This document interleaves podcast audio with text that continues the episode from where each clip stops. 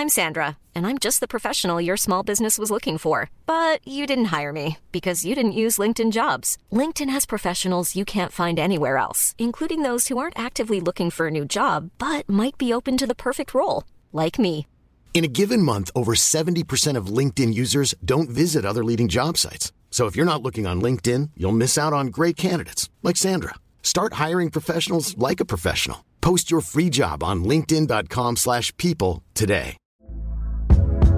Hey there, it's Michelle Norris. I'm host of a podcast called Your Mama's Kitchen. When I travel, I'm usually looking for a way to find a taste of home when I'm not at home. And one of the things I love to do when I am at home is entertain. And Airbnb allows me to do that. When I was in California recently, I rented a house that had a great kitchen. And when we were sitting around the table, we we're all thinking, we're in someone else's house. Someone could be in all of our homes as well.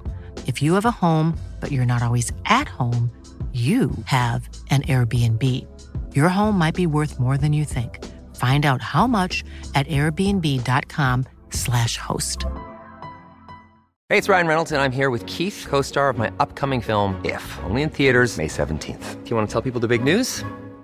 All right, I'll do it. Sign up now and you'll get unlimited for $15 a month and six months of Paramount Plus Essential Plan on us. Mintmobile.com slash switch. Upfront payment of $45 equivalent to $15 per month. Unlimited over 40 gigabytes per month. Face lower speeds. Videos at 480p. Active Mint customers by 531.24 get six months of Paramount Plus Essential Plan. Auto renews after six months. Offer ends May 31st, 2024. Separate Paramount Plus registration required. Terms and conditions apply if rated PG.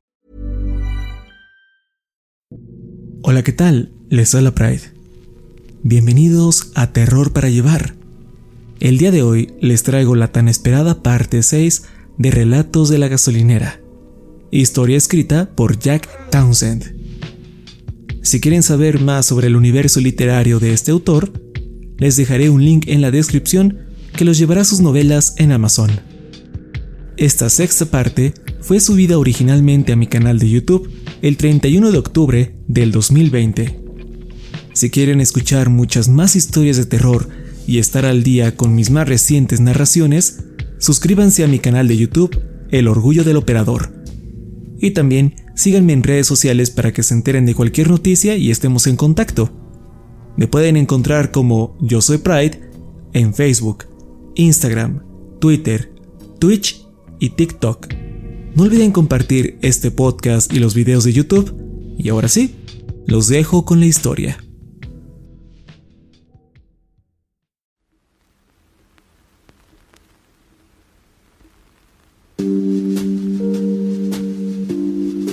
Hola a todos, soy yo, Jerry, de la estación de gas a orillas del pueblo, orgulloso de ser el nuevo miembro del equipo. Los dueños estaban muy impresionados por cómo logré quedarme por varios días dentro de la tienda sin salir o volverme loco. Así que me ofrecieron un puesto de tiempo completo mientras que el gerente habitual se recupera de su pierna. ¡Feliz lunes a todos! El otro tipo me pidió un pequeño favor mientras descansa y se relaja. Me dio la contraseña de su laptop e instrucciones detalladas para transcribir las entradas de su diario de la semana pasada. A cambio, accedió a que podría ser su asistente de tiempo completo cuando regrese. Yo me entero de qué esperar de este trabajo gracias a su documentación y él puede continuar su pequeño y extraño blog. A eso es a lo que yo llamo un trato justo. Si les soy honesto, esto es lo mejor que me pudo pasar en estos momentos. Desde que el programa se disolvió misteriosamente con la comunidad matematista, me he sentido sin rumbo y vulnerable. He perdido peso y tengo problemas para dormir. Y cuando puedo hacerlo, no dejo de tener estos raros sueños sobre un enorme ser muy por debajo de la gasolinera, esperando para devorarnos a todos. Claramente, alguien cometió un error y nadie se fijó en mí. Si alguno de mis viejos hermanos y hermanas sigue allá afuera y ven esta publicación, por favor, por favor, por favor, contáctenme. Dígale a los superiores que me olvidaron, que no estoy loco. Los extraño, los amo. Antes de empezar, quiero contarles que unos sujetos de traje pasaron por aquí y sugirieron que, si este blog continuaba, debería hacerme un análisis de próstata o algo así. Si alguien sigue vivo tras leer la historia sobre lo que ocurrió aquí en Halloween, no esperen a que los síntomas aparezcan. Por favor, acérquense a su sala de urgencias más cercana o llamen al Centro de Control de Enfermedades y díganles que sufren los efectos del síndrome Romald. En fin, de regreso al diario. Trataré lo mejor que pueda de contarles sus experiencias, pues la letra del sujeto es horrible. Aquí están las partes que pude entender. 7 de noviembre del 2017, 7 pm. Vi al hombre de la gabardina otra vez cuando saqué la basura. No sé por qué sigue visitando mi tienda o por qué nunca lo veo bien. Estaba de pie a orillas del bosque, tras los contenedores de basura, observando como siempre. Hoy lo observé de vuelta. La articulación de su quijada estaba más arriba de lo normal, a la altura de su nariz. Los lados le jalaban la piel hacia las orejas, formando una esquelética sonrisa. Sus pequeños y lechosos ojos eran como canicas tras su grasiento y oscuro cabello. Varios mechones le llegaban hasta la quijada. Su boca inhumanamente grande dividía su cabeza entre el grasiento cabello y una piel húmeda. Supongo yo que estaba manchada por su saliva. Nos quedamos de pie, a cuatro metros y medio de distancia, observándonos por lo que bien pudieron ser diez segundos o diez minutos, hasta que, finalmente, el hombre de la gabardina se fue. Sus piernas se doblaban de forma curiosa al caminar, como las de ningún ser humano deberían doblarse. Luego se puso en cuatro antes de galopar hacia el bosque. No sé si esa fue la última vez que veré al hombre de la gabardina. ¡Mierda! ¿Escucharon eso? Esto es una puta locura. Lo siento, soy Jerry otra vez. Prometo no hacer mucho esto de los comentarios a media historia. Solo tenía que decir Cielos, ¿saben? Esto sí que es raro. Quiero decir, recuerdo que hace unas semanas me pidió que saliera de la tienda y hablara con el hombre del impermeable. Ahora me alegro muchísimo de no hacerlo. ¡Qué demonios! Ok, eso fue todo. Ya acabé. De vuelta a las entradas. La siguiente página está cubierta en sangre y no la puedo leer, así que me saltaré esa parte. cientos y cientos de ellos. Ella nunca había visto tantos en un solo lugar, ni siquiera en sus sueños. Antes de irse, me dijo que la volvería a ver. ¿Acaso eso fue una amenaza o coqueteo? 3.23 am. Es una noche más tranquila que a las que estoy acostumbrado. El paquete de ayer por la tarde permanece en el mostrador, donde lo dejé. La etiqueta dice que es para mí. El remitente es de una dirección que no reconozco. El empaque rectangular se encuentra envuelto como si fuera un regalo de Navidad, con franjas rojas y amarillas, y se siente pesado. Diría que es del tamaño adecuado para un gato muerto. No puedo pensar en una buena razón como para no abrir el paquete. Sin embargo, algo en mi mente me dice que hacerlo equivaldría a abrir la caja de Pandora. Algo me dice que el contenido de este empaque cambiará irremediablemente el curso de mi vida de una forma que antes me hubiese parecido imposible. Siento como si la caja estuviera llena de mariposas, listas para crear tsunamis. Y no estoy seguro de estar listo para eso aún. Creo que mejor le enseñaré a Malboro a limpiar la máquina de bebidas. 3.47 AM Malboro se quedó dormido sobre la hamaca en el almacén. Creo que se acabó una botella por su cuenta. Supongo que limpiaré la máquina yo solito. 5.45 AM. Las plantas de manos están creciendo más rápido de lo anticipado. Han crecido hasta los codos, casi hasta los hombros. Noté que la cosecha trajo a un coyote que se acercó demasiado. No fue bonito. También me di cuenta que Rocco sigue vivo. Lo vi sentado sobre el techo, lanzando comida hacia el planteo de manos. Por eso es que crecen tan rápido. Están comiendo demasiado. Si esto se sale de control, tendré que quemar esta cosecha, como las otras. No quiero. Escalofríos recorren mi cuerpo cada que escucho cómo gritan. 7.30 am. Carlos llegó para su turno matutino lucía terrible. se sirvió un café y me contó que no ha dormido muy bien. Los sueños malos evitan que descanse como se debe. Me pregunto si debería contarle a Carlos sobre mi condición. Me preguntó por el paquete que yacía sobre el mostrador. Le dije que llegó con el correo y que no sabía quién lo enviaba. Él quería saber si lo abriría, y le contesté que tenía un mal presentimiento y que prácticamente decidí nunca hacerlo. 10 AM. Decidí abrir el paquete. Sin ningún redoble de tambores ni nada, solo les diré que lo que había dentro era una laptop nueva. Nunca había tenido una laptop. La única computadora que alguna vez tuve fue una pésima Tandy 1000 que armé cuando niño. Siempre había usado las computadoras de la biblioteca o el navegador de mi celular para usar el Internet. Esto podría cambiar las cosas. La caja también contenía un repetidor de señal y otros artilugios. Sé que esto es una locura, pero creo que por fin podría acceder al Internet desde la gasolinera. También había una nota escrita a mano al fondo de la caja. Hola, dejé un comentario en tu página. Hay algo que quiero contarte. Disfruto las historias que escribes, sin embargo creo que si te dedicaras a escribir y expandir una historia a la vez, tendrías más likes. No digo que sean malas, es solo que parecen un montón de historias a medias arrojadas al aire. Creo que te iría genial si escribes una historia a la vez. Ganarías mucha atención. Las cosas se ponen confusas por cómo las escribes actualmente. Tal vez deberías empezar con cómo llegaste a tu actual trabajo, subiendo de puesto hasta la gerencia. Apuesto a que eso sería asombroso. Estoy fascinado, pero también confundido. Puedo decir que tienes un gran talento para escribir. Solo pensé en darte una pequeña sugerencia. Por favor, no me lo tomes a mal. Solo es algo en lo que estaba pensando. Espero que todo vaya bien para ti. Grandioso. Otro de mis lectores me ha rastreado.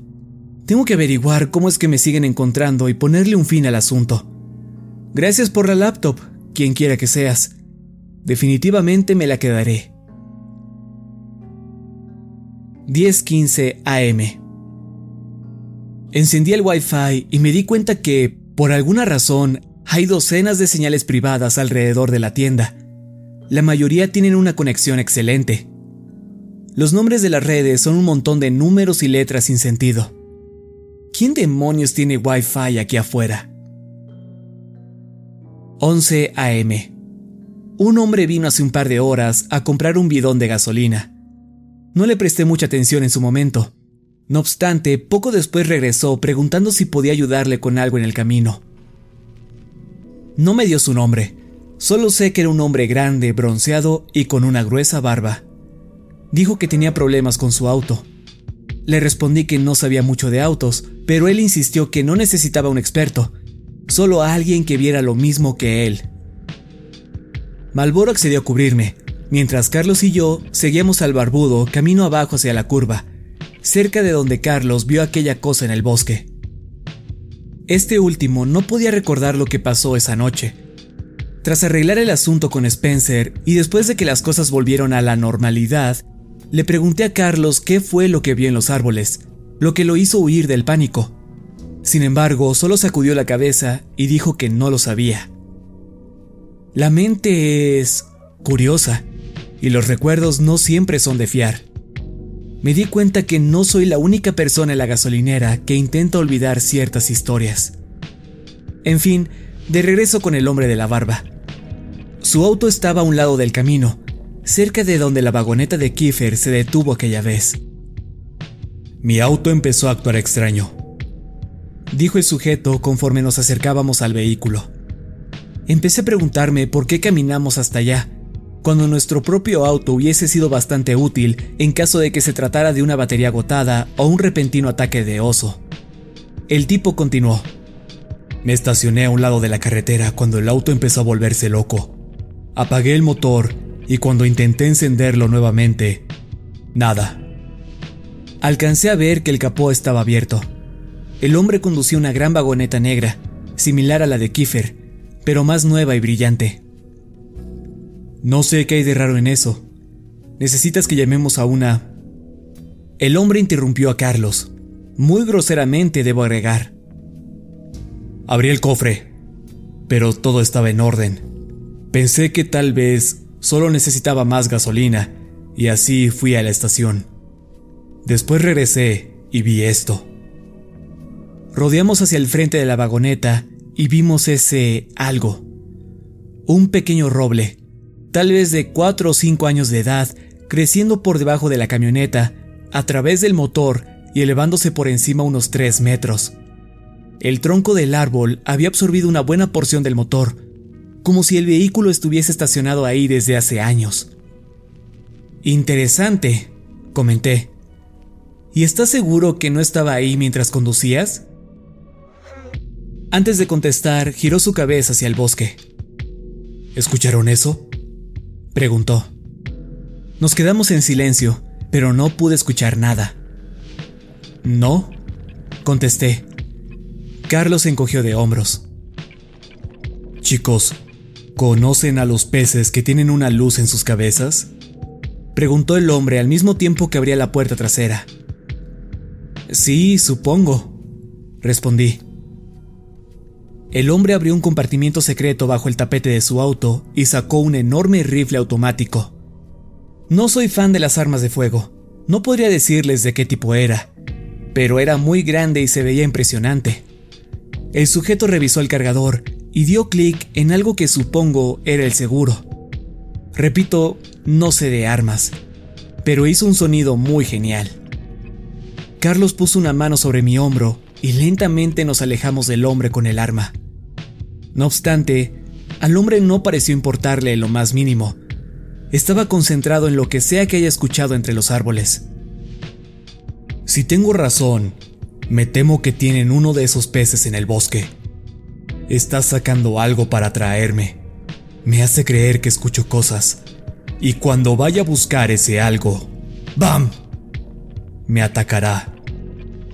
Oh, como una sirena, añadí. El tipo me miró por sobre su hombro, sonriendo. Sí, como una sirena. Creo que deberían irse de aquí. Esto podría ponerse feo. No se preocupen por mí. He lidiado con este tipo de cosas antes. Estaré bien. El hombre preparó su rifle y marchó hacia el bosque. A la par, Carlos y yo regresábamos a la estación de gasolina. 2 pm. Es hora de irme a casa. Aún no he usado la laptop. Puede que mañana empiece a transcribir estas entradas. 8 de noviembre, 6 pm. Últimamente oscurece muy temprano.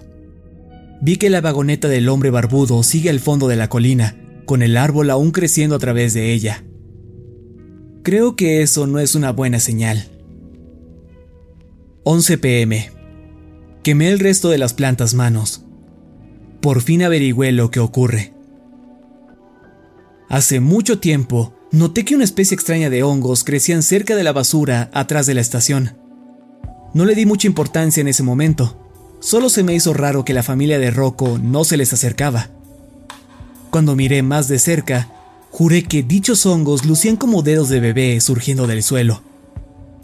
Cuando el clima se tornó caluroso, decidí estar atento a ellos.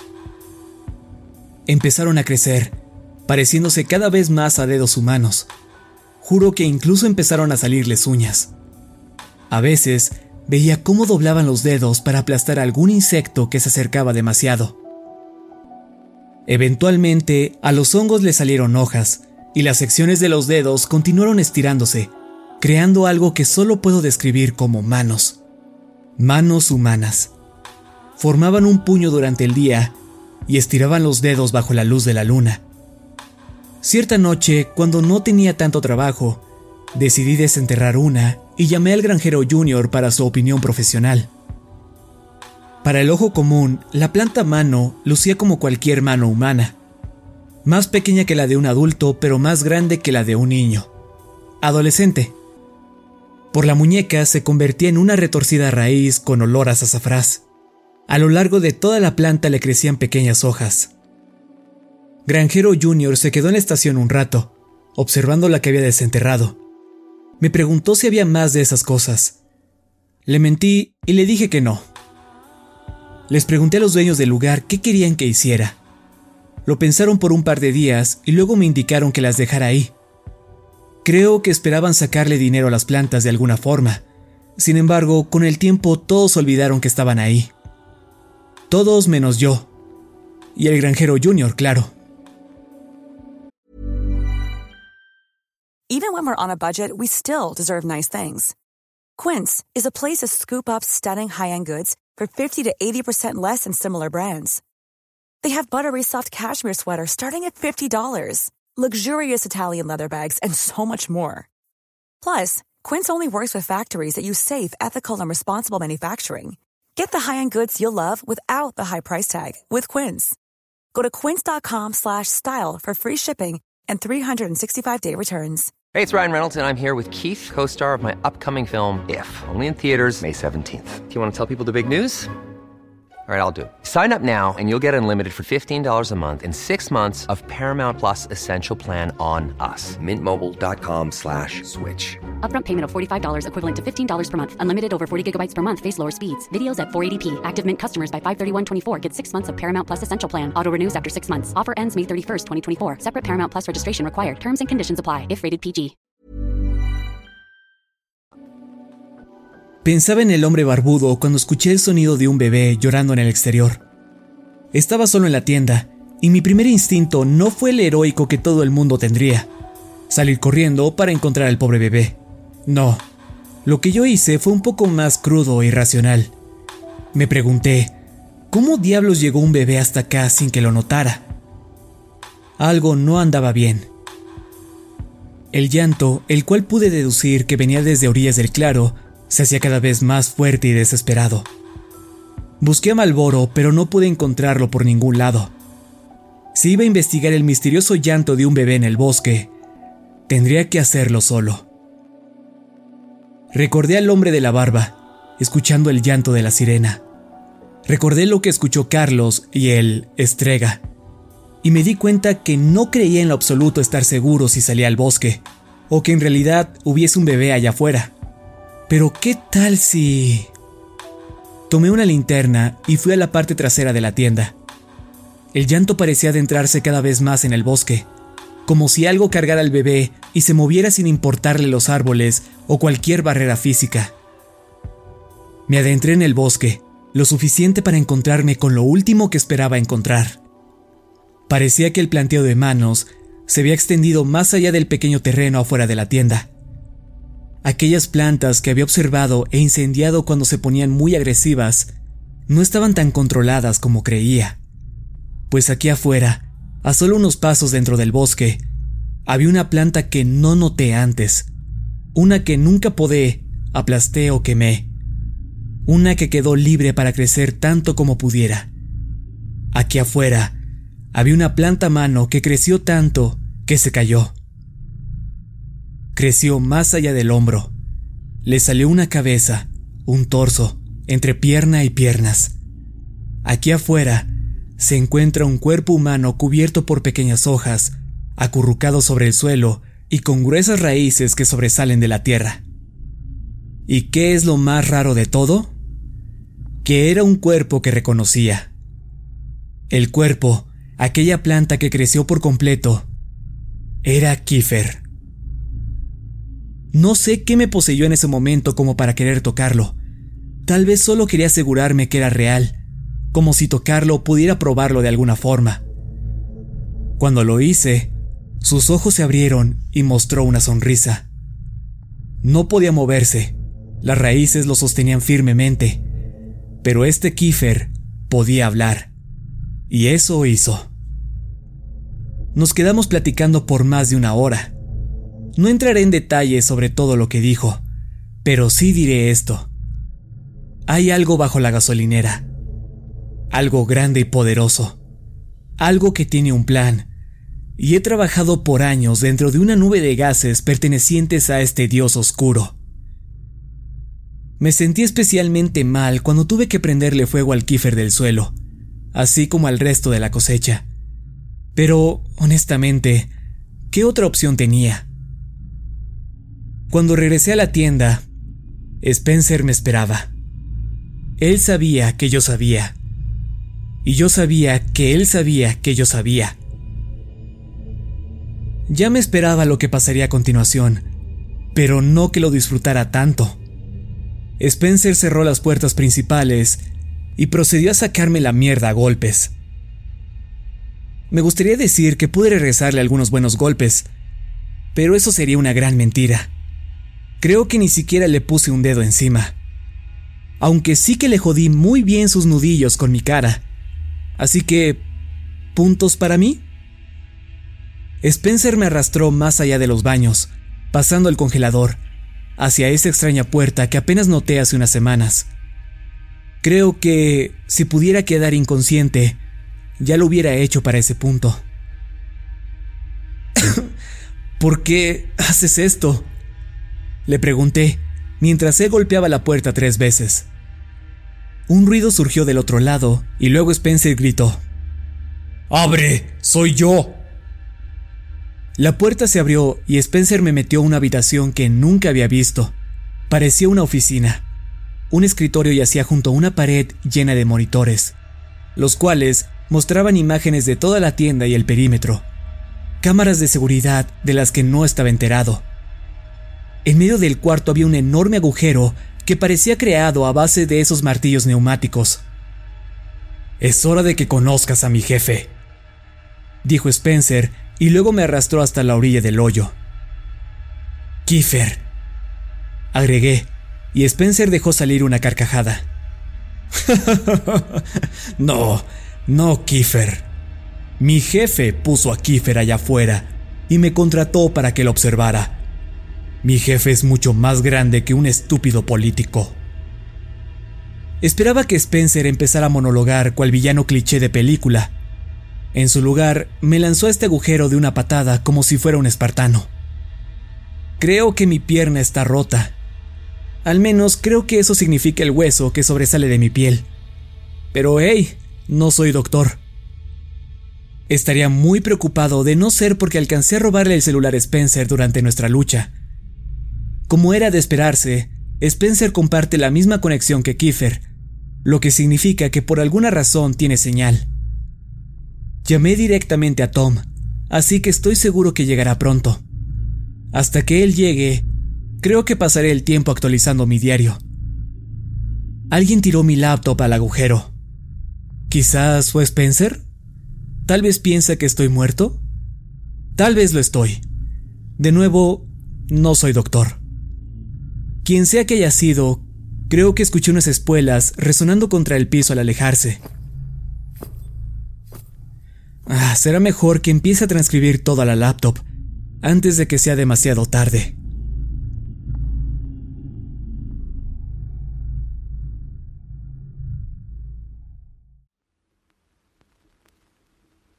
Ok, ese es el final de sus entradas. Probablemente se estén preguntando, ¿Dónde estaba Jerry mientras Spencer le daba una paliza al buen Jack? Bueno, fui a la ciudad a ver una película. Sí, fui a ver Thor Ragnarok. Si no lo han hecho, háganlo. Estuvo asombrosa. Creo que soy afortunado de haberme ido en ese momento. De otra forma, ese Spencer también me hubiera arrojado al agujero. Yo fui el que encontró a Jack.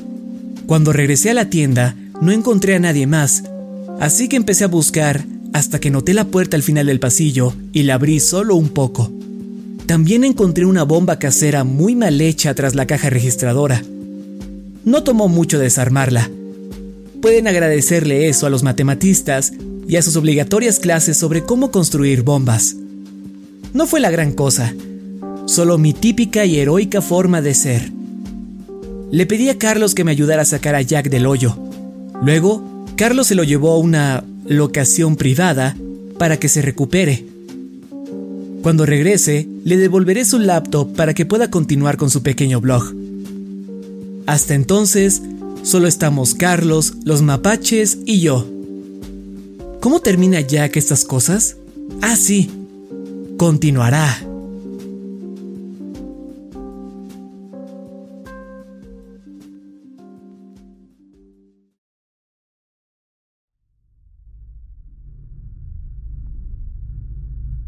Actualización.